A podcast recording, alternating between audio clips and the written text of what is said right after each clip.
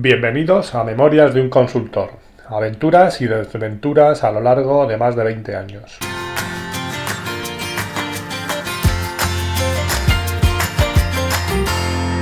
Hola, buenos días, buenas tardes o buenas noches y bienvenidos al episodio 4 de Memorias de un consultor. Como siempre, vamos a situarnos. Estamos en 1998. Internet empieza a despegar en España, el correo electrónico empieza a utilizarse como herramienta de comunicación, especialmente de la mano de Hotmail, que esto es algo que ahora suena a viejuno, pero que estoy seguro que todos los que tenéis más de 30 años habéis utilizado. Y puede que incluso conservéis alguna cuenta con el dominio hotmail.com. Algo que, como os decía, suena un poco desfasado. Es más, puede que incluso alguno tengáis un correo con el dominio local de Hotmail. Por ejemplo, mi mujer utiliza una cuenta que termina en hotmail.es y no os podéis ni imaginar la de veces que no le llegan los correos, no le llegan entre comillas, porque le llegan a su homóloga con hotmail.com, ya que la gente por defecto asume que un hotmail es siempre.com. Mis intentos por hacerle pasar a Gmail no han tenido mucho éxito y aunque tiene una cuenta simplemente para poder utilizar algún servicio de Google en el móvil, ella sigue con su hotmail.es, aunque cada vez que tiene que dar su mail tiene que repetir mil veces lo de punto es, punto es. Y aún así, sigue habiendo cosas que las recibe, como decía, su homóloga, la que tiene la cuenta terminada en .com.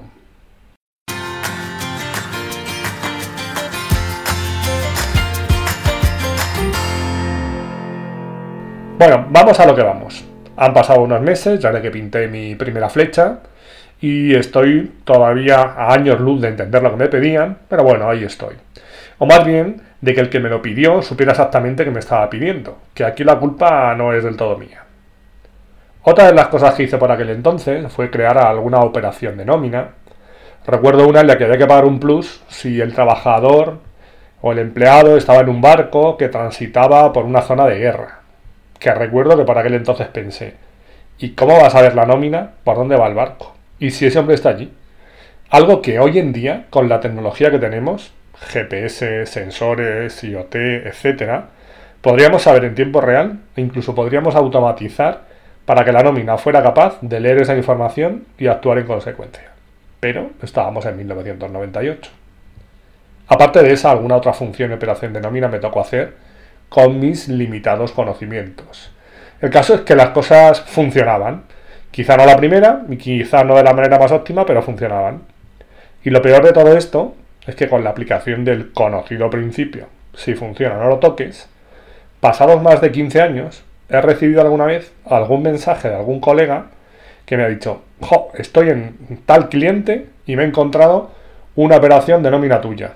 Y mi respuesta siempre ha sido la misma y en una sola palabra. Tiembla.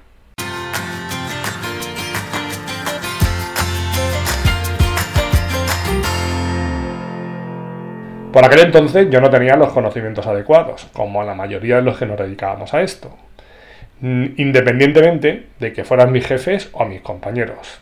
La mediocridad campaba a sus anchas. Mm, ahora puede que también, pero lo disimulamos un poco más. Y lo de que en el país de los ciegos el tuerto del rey era más verdad que nunca. Siempre lo ha sido, pero por aquel entonces increíble. Eso sí, a unas tarifas indecentes. Algo que pagaríamos años más tarde y de hecho seguimos pagando. Eso es evidente, pero también lo es que con el paso de los años tuvimos la oportunidad de ir adquiriendo esos conocimientos para poder hacer mejor las cosas e incluso para restaurar alguna de las tropelías acometidas en los años anteriores. Pero para eso nunca hay tiempo.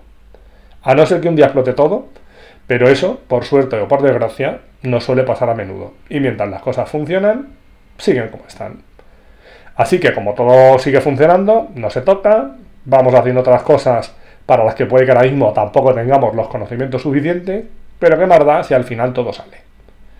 Y ojo que tengo claro que la perfección es enemiga del avance. Nunca vas a tener todo el conocimiento de algo y si esperas a tener algo perfecto, puede que mueras en la espera. Pero igual que no defiendo eso, sí defiendo el aprendizaje y la mejora continua.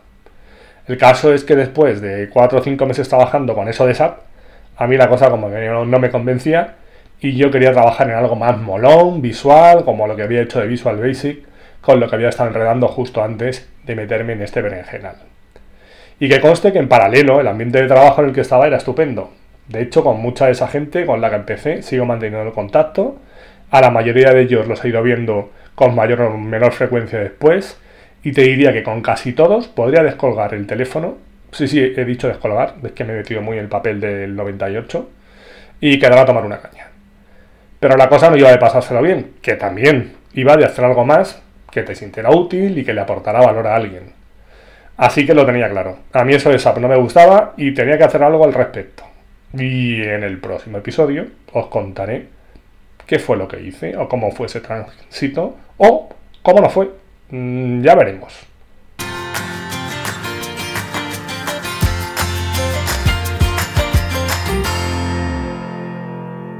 ¿Qué aprendí de esto? Lo que siempre he tenido claro es que si algo no te gusta, debes poner algo de tu parte para cambiar. Eso de estar todo el día despotricando contra la empresa o contra el mundo y no hacer nada, nunca lo he entendido. Los protestones profesionales que no hacen nada por cambiar su situación deberían hacérselo mirar. Por otro lado, entre la perfección y la chapuza siempre hay un término medio. Y aunque seamos conscientes de que la perfección no existe o es inalcanzable o no tiene sentido alcanzarla, eso no quita para que podamos dar cada día para estar más cerca de ella, un poquito más y más lejos de la chapuza. A la larga, os aseguro que vivimos más tranquilos. Y aparte de vivir tranquilo, si no te pasas el día protestando y trabajas cada día mejor, seguramente tendrás más tiempo libre con la gente que te rodea y podrás afianzar relaciones con esa gente con la que compartes 8 horas mínimo de tu vida trabajando cada día. En definitiva, de esta situación me llevaría tres enseñanzas. Una, deja de protestar y haz algo. Dos, no dejes de aprender nunca. Y tres, establece lazos.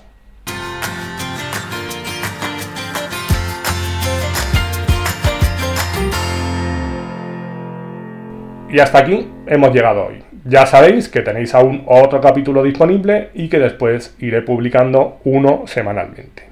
Podéis encontrarme y valorar el podcast en iTunes, iVoox, Spotify y por supuesto en la propia página del podcast www.memoriasdeunconsultor.com donde estaré encantado de recibir vuestros comentarios. Y si queréis saber algo más de mí, ya sabéis que me podéis encontrar también en mi blog personal www.aancos.com. Gracias por haber llegado hasta aquí otra vez y os espero en el próximo episodio. Adiós.